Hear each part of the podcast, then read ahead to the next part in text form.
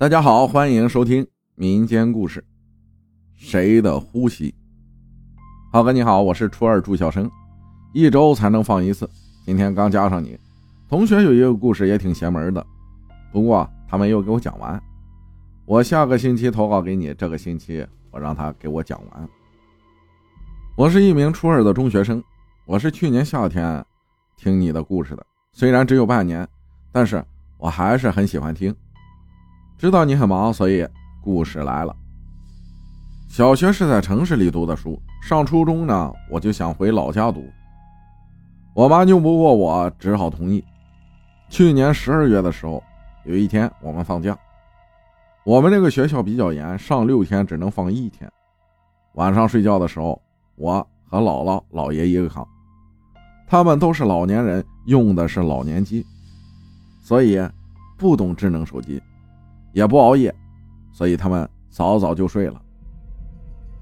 只要是放假，我每天晚上都熬夜，因为那时候一直在玩英雄联盟，就打算追一部剧《英雄联盟之双城之战》。那时候啊，已经是半夜十二点十多分了。我这个人呢，从小不害怕这些东西，可是不知道为什么，长大以后就越来越怕。就感觉他在我的身后，旁边在那个角落看着自己。我妈说人怕鬼是心里有鬼，可是我就算心里没鬼，我也怕鬼。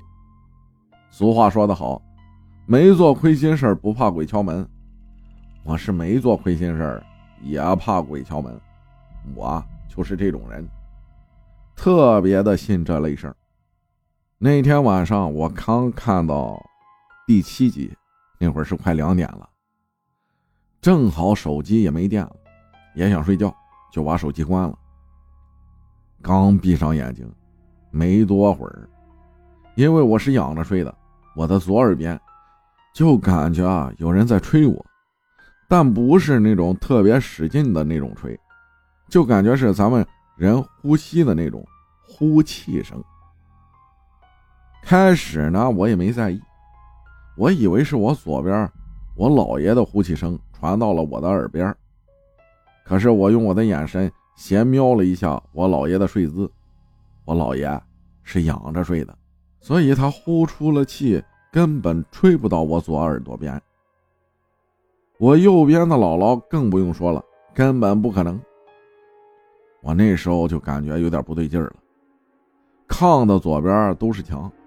也没有窟窿能把风吹进来，而我的左边真的能听得清清楚楚，感觉得到那种呼气声。这时呢，我就不敢仰着睡了，于是我就侧着睡，脸呢对着我右边姥姥这边。说来也奇怪，一这样就没那感觉了。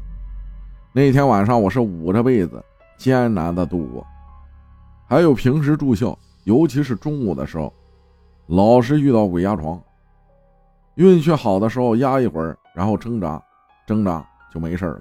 运气不好的时候啊，不仅挣扎不出来，还能听到了诡异的女声尖叫，而且还跟我对话的那种，导致我一直挣扎不出来，感觉快窒息的时候才挣脱出来。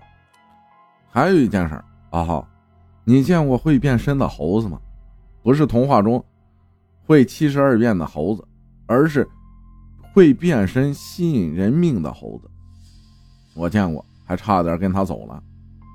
我小时候和外公外婆生活在农村，我常常跟着外婆去田边。我们田边围了一个鱼塘，鱼塘并不大。我们村的孩童啊，经常去抓鱼。听村里长辈说，那个塘也出过人命。但并未亲眼所见，所以我一直持着怀疑的态度。直到我亲眼所见，长辈口中的水猴子是真实存在的。